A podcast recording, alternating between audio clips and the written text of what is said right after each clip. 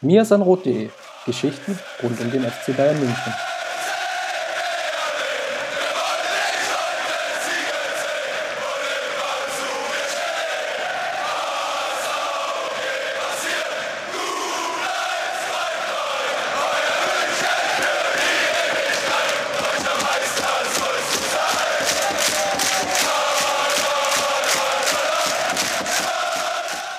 Herzlich willkommen zum Mirsanrot Podcast Folge 33.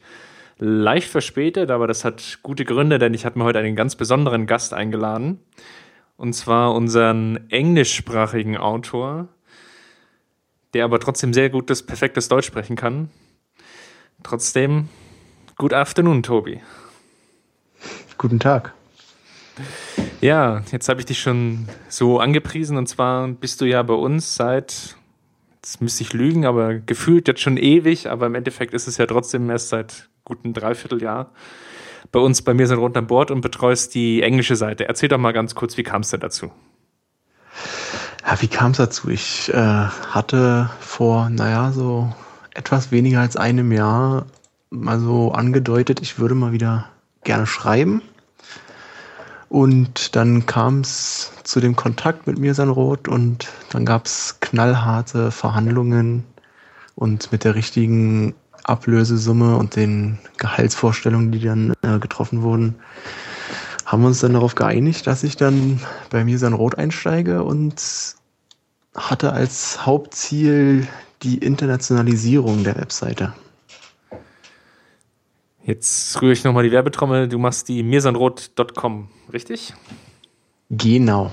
Kann man gerne mal nachschauen. Sind einige vertraute Texte für die deutschen Leser, aber auch äh, häufiger mal Texte, die nur auf der Seite erscheinen. Also es lohnt sich durchaus, äh, beide Seiten zu verfolgen. Ist auf jeden Fall auch eine gute Auffrischung und sein Englisch immer mal wieder so ein bisschen auf Trab zu halten, kann ich wirklich nur empfehlen. Ja, lass uns mal den, den Werbeblock damit dann abschließen und direkt einsteigen in den Spieltag. Am Wochenende stand ja das Topspiel mehr oder weniger an. Das erste, glaube ich, relativ wichtige Auswärtsspiel in der Rückrunde. Bayern München hat gespielt gegen Leverkusen in Leverkusen und hat sich doch relativ schwer getan. Vielleicht mal, lass uns vielleicht mal so einsteigen und mit der Aufstellung beginnen. Es gab, glaube ich, zwei Überraschungen. Zum einen fand ich, dass Vidal von Beginn an gespielt hat. Und die zweite war, dass Costa zentral im Mittelfeld agiert hat. Welche von beiden Entscheidungen hat dich mehr überrascht? Mm, ich denke doch, die, dass Costa statt Müller gespielt hat. Mit Vidal konnte ich irgendwo schon rechnen, durch diese kämpferische, was er ins Spiel bringen soll. Ob er es bisher gemacht hat, ist eine andere Frage. Was er gegen Leverkusen durchaus nicht die schlechteste Option ist. Aber Müller auf der Bank ist sowieso immer sehr selten und dann in so einem Spiel hat seine taktischen Gründe gehabt, aber ich habe sie nicht vorausgesehen. Jetzt hast du die taktischen Gründe schon angesprochen. Lass uns vielleicht nochmal, ja, also eigentlich ja die mittlerweile schon klassische Viererkette mit Lahm seit ja, Anfang der Rückrunde, der dann so eine, wieder so eine Pendelbewegung eingeht, ab und zu ins Mittelfeld pendelt und den, den Spielaufbau von Alonso unterstützt war jetzt, glaube ich, ja, mehr oder weniger vorherzusehen. Glaube ich, wirst du jetzt nicht groß widersprechen, oder? Nein, das ist jetzt spätestens seit den ganzen Ausfällen eigentlich die etablierte Option, die wir auch regelmäßig sehen werden. Was mich ein bisschen gewundert hat im Zuge dessen ist, gut, du hast dann Alonso und, und Lahm im defensiven Mittelfeld und nimmst noch Vidal hinzu. Das wirkte so ein bisschen für mich wie so ein krasser Bruch, jetzt nicht, weil Vidal im Spiel ist, sondern weil dann so der, das Bindeglied zwischen Mittelfeld und, und Angriff so vollkommen fehlt, weil, wie du ja schon herausgearbeitet hast, ist ja Vidal eher so der physische Spieler. Und ich hätte jetzt eigentlich erwartet, dass Thiago spielt, auch aus dem Grunde, weil Thiago ja wesentlich pressing-resistenter ist und sich dann auch aus diesen ja, vielen Zweikämpfen, die Leverkusen auch gerade im Mittelfeld versucht hat zu führen, durch das hohe Aufrücken und das sehr, sehr aggressive Pressing führen wollte und er auch geführt hat, hätte ich eigentlich schon erwartet, dass Thiago spielt, weil Vidal sich dann in diesen Szenen dann doch schon relativ schwer getan hat. Äh, ja, da glaube ich aber, dass äh, Guardiola eine andere Idee hatte, dass er nämlich nicht das äh, Pressing umgehen wollte und besiegen wollte, sondern einfach das Pressing der Leverkusener mit eigenem äh, stabilen defensiven Mittelfeld einfach, äh, naja, geradezu kraftlos machen wollte. Und äh, dann mit wahrscheinlich doch eher schnelleren Umschaltaktionen dann mit den drei Flügelspielern und Lewandowski vorne drin, die dann überrennen wollte. Also ich glaube, das war gar nicht die Idee von ihm, da äh, ein Ballbesitzspiel groß auszuführen, sonst wäre Thiago ohne Frage die bessere Option gewesen. Und wie man auch gesehen hat, dann, äh, ohne was vorwegnehmen, so in der zweiten Halbzeit, es lief auch tatsächlich besser mit äh, der etwas ballbesitzbetonteren Variante dann mit Thiago. Ja, lass uns doch da gleich mal einsteigen. Dann die, die zweite Halbzeit, die erste Halbzeit ist, glaube ich, dann nicht so viel passiert. Beide Mannschaften haben sich dann ziemlich gut neutralisiert. Ich glaube, an der Stelle kann man nochmal positiv erwähnen, Kimmich und Bartstube haben das ziemlich souverän gemacht, auch während des gesamten Spiels eigentlich. Und vor allem ja, in Bezug auf Standardsituationen relativ wenig zugelassen, aber selbst bei Eckbällen dann bis auf den einen Kopfball relativ am Anfang von Toprak eigentlich nicht zugelassen. Ja, da gibt es wirklich gar nichts zu kritisieren. Also mir fallen da nicht viele Chancen ein, die Leverkusen hatte. Es gab äh, den Fernschuss von, weiß ich gar nicht, von Hernandez das, glaube ich. Ja, genau. Äh, und naja, dann gab es noch diese eine Chance von Brand, war das, glaube ich, wo er ein bisschen verzieht. Aber das waren halt alles auch eher so, so, so eine Zufallsprodukte äh, aus den Zweikämpfen heraus. Also, dass da jetzt Kimmich in der Innenverteidigung steht, wenn man bedenkt, wo der vor drei, vier Wochen noch war mit seinem, äh, mit den Erwartungen, die wir hatten. Man hat es nicht gemerkt. Der hat das wirklich routiniert und abgezockt eigentlich gespielt. Ich habe eine ganz schöne Statistik auf Twitter gesehen. Er ist jetzt seit 560 Minuten für Bayern auf dem Platz und Bayern hat in der Phase noch kein Gegentor kassiert. ja, ich glaube, äh, Guardiola hat jetzt auch, wenn ich es richtig gesehen habe, gesagt, dass äh, Kimmich sich wirklich so langsam etabliert schon in, auf dieser Position. Und solange da keine Verletzten zurückkommen, scheint er eine ernsthafte Alternative zu bleiben. Vielleicht sogar mit Hinblick auf die Champions League-Spiele. Man weiß es ja noch nicht. Auf jeden Fall wird sich jetzt, glaube ich, mal so ein bisschen dann anschauen müssen, wie sich Taski einfindet, aber das sind dann vielleicht nochmal Punkte, die wir dann in, ja, vielleicht nächste Woche dann besprechen, wenn das Pokalspiel gelaufen ist und noch das Spiel gegen Augsburg, was ja ein paar Umstellungen vonnöten hat. Du hast jetzt ja vorhin schon angesprochen, dass Thiago dann reinkam und, und Müller.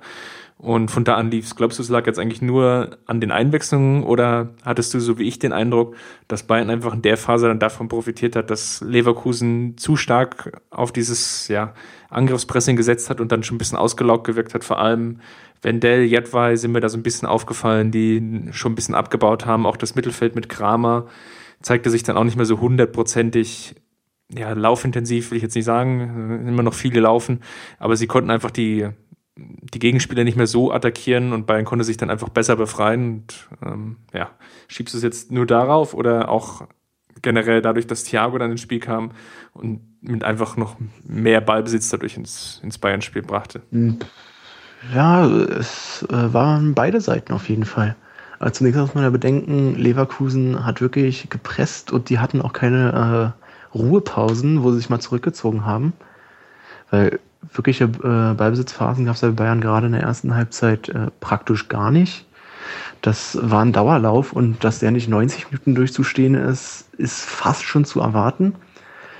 Dass dann mit Thiago und Müller so ein bisschen diese Verbindung auch äh, hergestellt wurde, die davor gefehlt hat, äh, Mittelfeld, Angriff, das hat mit Sicherheit noch geholfen, gerade in diesen Situationen, wo Leverkusen dann mal hinterherrennen musste, konnte man dann die richtigen Pässe spielen, war dann präsent zwischen den Linien.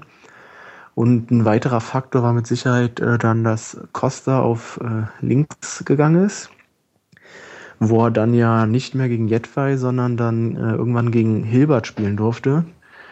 Und ja, der war ja genauso überfordert mit Costa wie schon im Hinspiel. Wenn nicht sogar noch mehr, hat aber nur Glück gehabt, dass zunächst mal der Rest der Verteidigung die Bälle gut abgewehrt hat und Bayern auch dann so einiges hat liegen lassen. Ja, liegen lassen, es waren oftmals dann die letzten Pässe, die zu ungenau waren, aber du hast die die Innenverteidiger, glaube ich, schon erwähnt, die muss man einfach mal auch positiv herausheben. Ich glaube, Toprak und Tar haben zusammen ja, ein Riesenspiel gemacht. Ich glaube, anders kann man es nicht sagen. So viele Zweikämpfe gewonnen, auch gerade hinten raus so viele entscheidende Zweikämpfe gewonnen, dass ich jetzt so aus Bayern-Sicht sagen würde, ja, das ist so ein Spiel, da musst du einfach dann auch mal mit dem 0 zu 0 leben. Ja, das kann man so unterschreiben. Es war nun wirklich kein Genickbruch. Vielleicht noch ein Satz, um das ganze Spiel mal noch so ein bisschen rund zu machen. Hinterher ist Knut Kircher relativ stark kritisiert worden für die ja, gelb-rote Karte und die, ich nenne es jetzt mal sehr, sehr lange Leine, die er Leverkusen zum Anfang gelassen hat. Wie beurteilst du ja, seine Leistung und ja, oder die, die generell seine Spielleitung in diesem in dieser Partie. Ja, die, den Platzverweis für Alonso, da habe ich jetzt überhaupt nichts auszusetzen. Das war kein hartes Einsteigen da jeweils, aber das waren einfach taktische Fouls, die er sich so nicht erlauben sollte. In der ersten Halbzeit, ja, konnte man schon ein bisschen unzufrieden sein. Gerade äh, Kiesling ist ja nicht das erste Mal, dass er das macht, aber ist dann häufiger mal den Mann gegangen. Da hätte man sich irgendwann vielleicht mal gewünscht, dass mit einer gelben Karte ein bisschen unterbunden wird. Aber es war mir auch ein bisschen zu viel an der Schiedsrichterkritik, denn auch wenn er da nicht ganz richtig lag, war das meiner Meinung nach überhaupt nicht spielentscheidend. Ja, ich denke auch hinten raus. Ich meine, die letzten zwei, drei Minuten wäre schon vielleicht noch ganz interessant gewesen, wenn Bayern noch mit elf Mann auf dem Platz gestanden hätte. Aber ob ja, die Münchner dann noch den Siegtreffer erzielt hätten können, ja, das steht, glaube ich, auch nochmal auf einem anderen Blatt. Ja, das, das ist, ich meine, ja. Entschuldigung. Nee, kannst. Okay, nee, also ich finde jetzt auch, dass äh, Bayern nach dem Platzverweis, erst hatten sie ein bisschen schwer, eine Schwächephase, wo sie ein bisschen hinten straucheln gekommen sind, aber gerade in den letzten fünf Minuten ungefähr hat der Bayern trotzdem das Spiel dominiert und ob da dann äh, Alonso als äh, etwas statischer Spieler am Mittelkreis viel noch gemacht hätte, das weiß ich so gar nicht. Ich glaube, es wäre, wenn, wenn überhaupt, was eher so die psychologische Komponente, dass man jetzt in Unterzahl spielt. Ja, wobei, wie gesagt, also ich muss sagen, dass mir diese Bayern-Mannschaft auch in Unterzahl sehr gut gefällt. Man vergisst das teilweise sogar, dass sie ihn überhaupt in Unterzahl spielen, weil das einfach weiter selbstbewusst äh, das Spiel runterspielen und die Lücken sind kaum zu sehen. Also da muss ich mal ein großes Lob aussprechen. Vielleicht, wen du auch noch ein großes Lob aussprechen kannst, ist einen der beiden Mannschaften, die wir zusammen am Samstag gesehen haben. Wir waren ja beide zusammen im Stadion. Und zwar, ich glaube, so viel kann man verraten. Du Berlin ist dir nicht völlig fremd. und genau, wir haben uns am Samstag das andere Spitzenspiel angetan und waren bei Hertha BSC gegen Borussia Dortmund. Und ich habe dich auch aus dem Grunde eingeladen. Da würde ich dann gerne noch mal ein bisschen später darauf eingehen. Du hattest vor kurzem bei uns einen relativ langen Artikel auf Mir Rot geschrieben zur Lage der Liga. Das ist jetzt der, der zweite Teil online gegangen letzte Woche. Und ich dachte, es ist der ideale Zeitpunkt, mal so ein bisschen über den Tellerrand hinauszuschauen ja, genau. und zu gucken, wie es in der Bundesliga dann so generell aussieht. Und zwar würde ich dich da erstmal so zu deinen Eindrücken zum Spiel fragen. Es war ja doch relativ interessant, das war schließlich der zweite gegen den dritten und ja, im Endeffekt mehr oder weniger die Verfolger von Bayern im ja, Titelrennen im weitesten Sinne, wenn man das so formulieren kann. Ja, es war so ein bisschen die, das Gegenstück äh, vom Bayern-Leverkusen-Spiel, dass einfach äh, eine Mannschaft komplett äh, sich jetzt darauf fokussiert hat, Fehler zu vermeiden und die andere sich nicht zu 100% getraut hat, wohl Risiken einzugehen, äh, um die gegnerische Abwehrreihe zu knacken. Also Dortmund, ich halte eigentlich sehr viel gerade von deren Offensivspiel. Es gibt ja auch durchaus Gründe, dass sie äh, schon mehr Tore geschossen haben als Bayern, wenn ich mich komplett irre. Ja, in Berlin hatten sie eigentlich praktisch keine richtige Chance gehabt, obwohl sie doch äh, immer wieder starke Phasen hatten, wo man dann dachte, ah, jetzt äh, wird gleich das Tor fallen, lange macht die Hertha das nicht mehr mit. Aber dann gab es mal zwei, dreimal den klassischen Querpass in den Strafraum, den man bei Dortmund ja wirklich jedes Spiel sieht. Der wurde dann abgeblockt und dann hatte man das Gefühl, viel mehr ist dir nicht mehr eingefallen. Es war sehr flügellastig, oder? Hat es, also wir, wir saßen auch relativ tief, ähm, ja, fast noch zehnte Reihe. Und dadurch, ja, was hat wirkt, wirkt das, also ich weiß nicht, wie es dir ging, aber ich hatte so ein bisschen Eindruck so an, an frühere Tage ähm, bei Besuchen in der Kreisliga, wo es wo es dann manchmal echt schwierig ist, dann so taktische Aspekte irgendwie genau zu verfolgen, weil die, die gegenüberliegende Seite ja von der Höhe einfach gar nicht mehr wahrnehmbar war. Ähm, aber auf unserer Seite war, das war die Piszczek-Reus-Seite am Anfang. Und da war eigentlich schon ziemlich auffällig, fand ich, wie der BVB immer wieder versucht hat, gezielt Piszczek freizuspielen, um einfach, ja, die Hoffnung hatte, eher er flankt oder wiederum er schafft es dann, Reus freizuspielen, beziehungsweise Mikitarian, aber die beiden waren eigentlich ja teilweise relativ gut in Manndeckung, dass da nicht so viel passieren könnte. Das Einzige, was wirklich Dortmund immer geschafft hat, war Piszczek mal freizuspielen, wenn sich Haraguchi mal so ein bisschen falsch orientiert hat. Das war, das war ein bisschen das, was ich so generell überraschend fand, dass Dortmund ja nur diese Flügelangriffe hatte und es dann nicht geschafft hat, sich dann irgendwie nochmal zum Beispiel durch die Mitte zu kombinieren oder vielleicht auch gegebenenfalls mal über einen Fernschuss Gefahr zu erzeugen. Kann man so unterschreiben. Ich denke, ein Stück weit liegt es auch an der Defensivstruktur der Hertha, die doch eigentlich relativ ordentlich immer verschoben hat. Also, ja, ich hätte auch gedacht, dass sie ein bisschen mehr über die Mitte kommen, die Dortmunder, aber wahrscheinlich war da dann doch nicht so viel Platz, wie man es äh, erwartet hätte. Ich meine, äh, Hertha hat nun auch mit Lustenberger und Hegeler, glaube ich, im defensiven Mittelfeld gespielt. Dazu noch Darida, der, der war jetzt nicht ganz so defensiv, aber der hat ja auch durchaus, ist ja auch eher zentraler Mittelfeldspieler als Stürmer.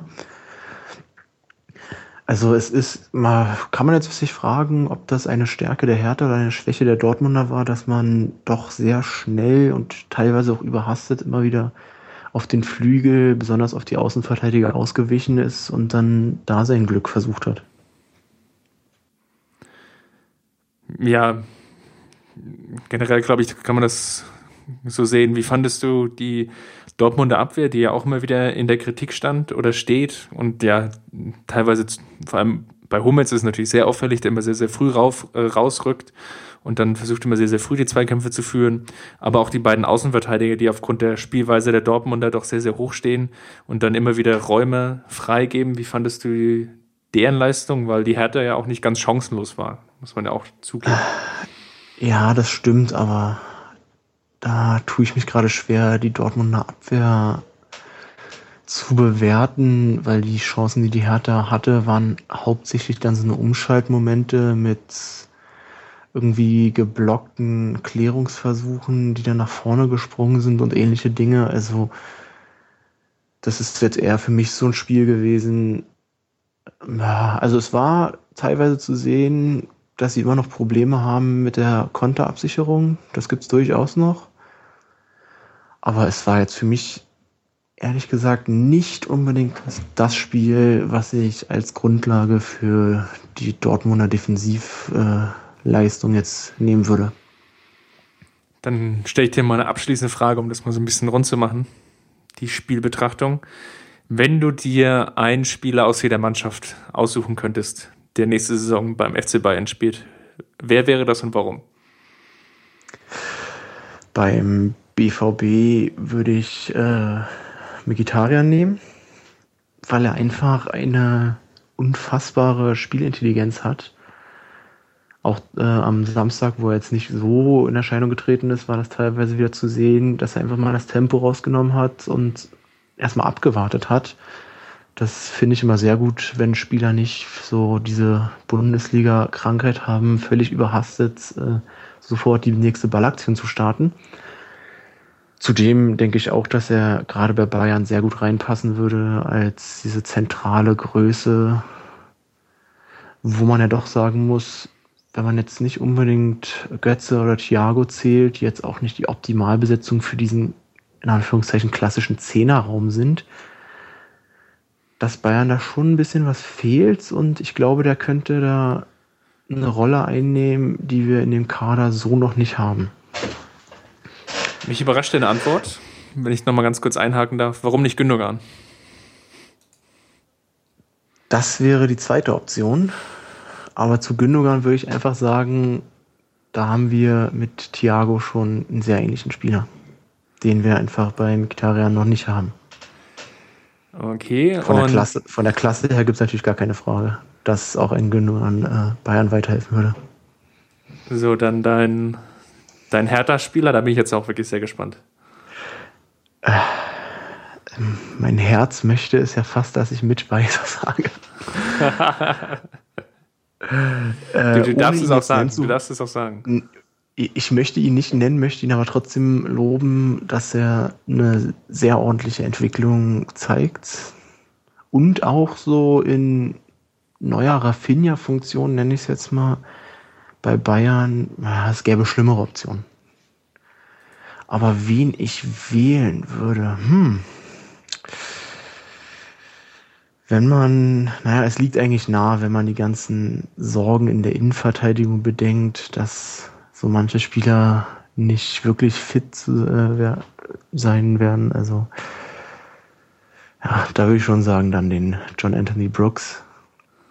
Der ist so der Boateng in der Light-Version.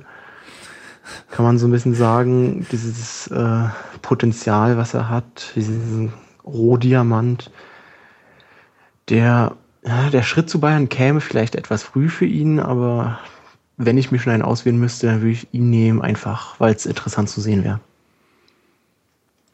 Sehr schön. Dann verlassen wir mal das Spiel und greifen nochmal den größeren Kontext auf, den ich schon am Anfang erwähnt habe. Und zwar hattest du dich ja jetzt relativ intensiv mit der Lage der Bundesliga auseinandergesetzt.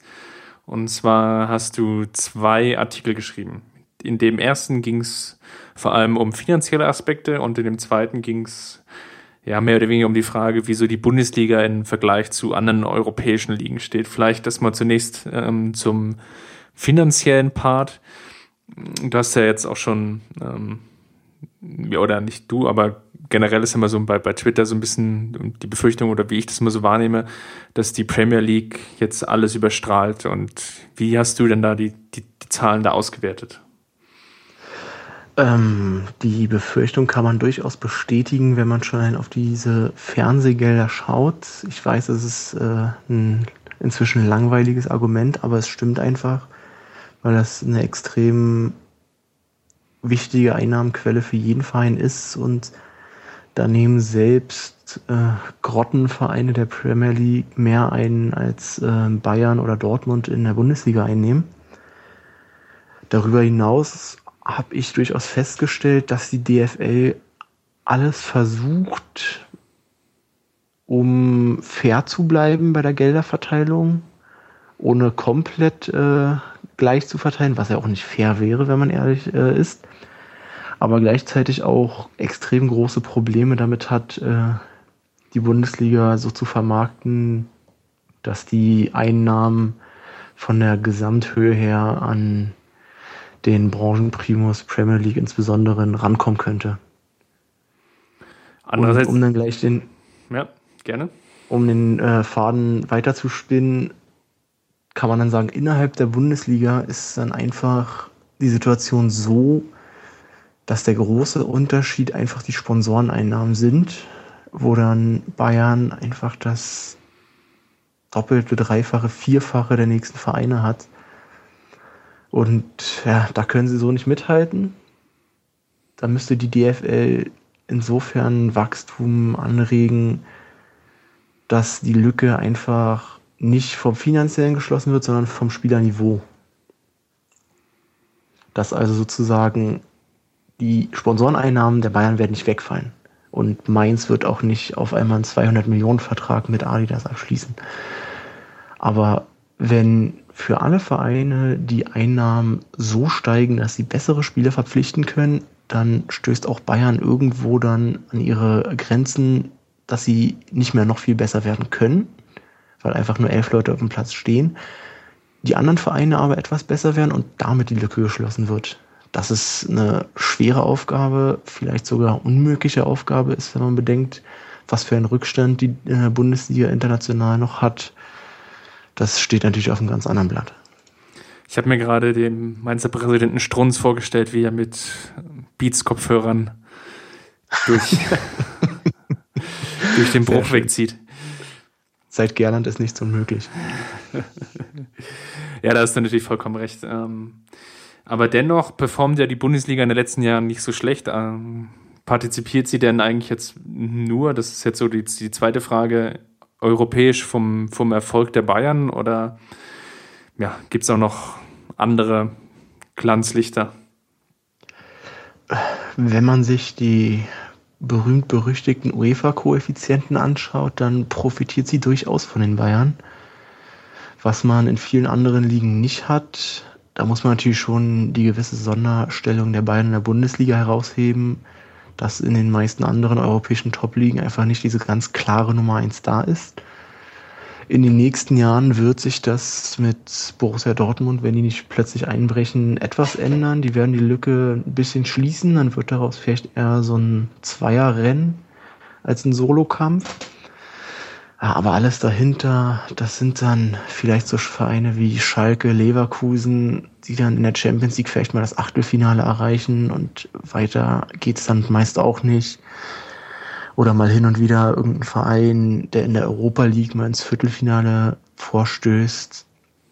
Aber das sind keine konstanten Größen, wie sie jetzt zum Beispiel die spanische Liga auch mit Atletico Madrid hat, die einfach seit Jahren, fast jetzt schon ein Jahrzehnt in Europa fast jedes Jahr wirklich, ob jetzt Europa League oder Champions League, eine gute Rolle spielen und regelmäßige Auftritte auch in den äh, fortgeschrittenen Stadien der Wettbewerbe haben.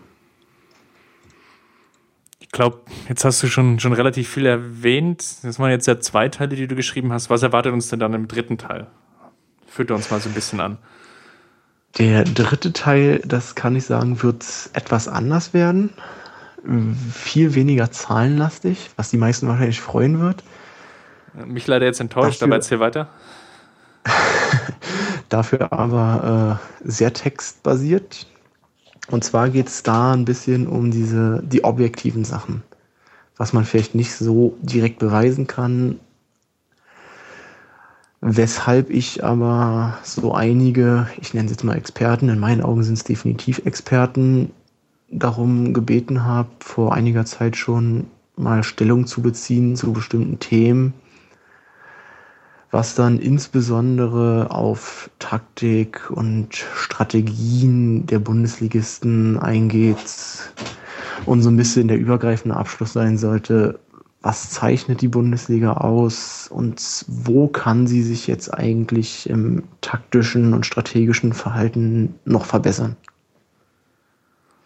Da bin ich auf jeden Fall schon gespannt. Worauf ich auch gespannt bin, sind die, die zwei anstehenden Partien bis zu unserem nächsten Podcast. Das ist einmal der DFB-Pokal gegen Bochum, der am Mittwoch stattfinden wird und natürlich das nächste Auswärtsspiel in der Bundesliga, was ansteht, gegen den FC Augsburg. Wovor hast du mehr Angst? Vor dem Spiel gegen Bochum, weil, um eine guardiolasche Weisheit anzubringen, jedes Pokalspiel ein Finalspiel ist. Ich habe auch ein bisschen mehr Angst vor Bochum, muss ich ganz ehrlich gestehen, und zwar, weil ich am Freitag das Spiel Bochum gegen Freiburg gesehen habe. Nicht, weil mich die Bochumer da so extrem überzeugt hätten, sondern die hatten sich da schon, schon schwer, hatten aber eine ziemlich gute Chancenverwertung. Sondern was mich da eher so ein bisschen beunruhigt hat, sind die Platzverhältnisse, die mich so ein bisschen an das Testspiel gegen den KSC erinnert haben, als ja der Platz in Karlsruhe ja auch, ich nenne es jetzt mal liebevoll, einen Kartoffelacker ähnlichen Antlitz hatte. Und ähm, ja, also schon ziemlich ramponiert aussah und ich dann eigentlich die Befürchtung hatte, oh Gott, wenn die jetzt dann noch wirklich dann noch 90 Minuten zu Ende spielen und ja, wie soll der Rasen dann erst am Mittwoch aussehen, vor allem jetzt mit den Witterungsbedingungen und den Stürmen, die es jetzt immer noch mal gab. Also, ich glaube, von den Platzverhältnissen wird es schon eine ziemlich schwierige Partie. Glaubst du, dass Tusky schon ähm, in diesem Spiel eine Chance bekommt? Das ist ja, glaube ich, eigentlich so mehr oder weniger, ja, ich will nicht sagen die letzte Chance, aber es wäre auf jeden Fall mal ein guter Zeitpunkt, ihn zu integrieren? Da ist jetzt die Frage, wie es um seine Gesundheit steht. Er hat nach dem Spiel gegen Leverkusen am Sonntag das Training aufgenommen wieder. Ja, wenn er fit ist, also ich kann mir nicht vorstellen, dass er in der Startelf steht. Dazu ist er ist jetzt seit etwa einer Woche äh, bei den Bayern dabei und das wäre, glaube ich, in so einem Pokalspiel schon sehr riskant für den Trainer, da einen so unerfahrenen jetzt äh, in Bezug auf das Bayern-System Verteidiger reinzuschmeißen.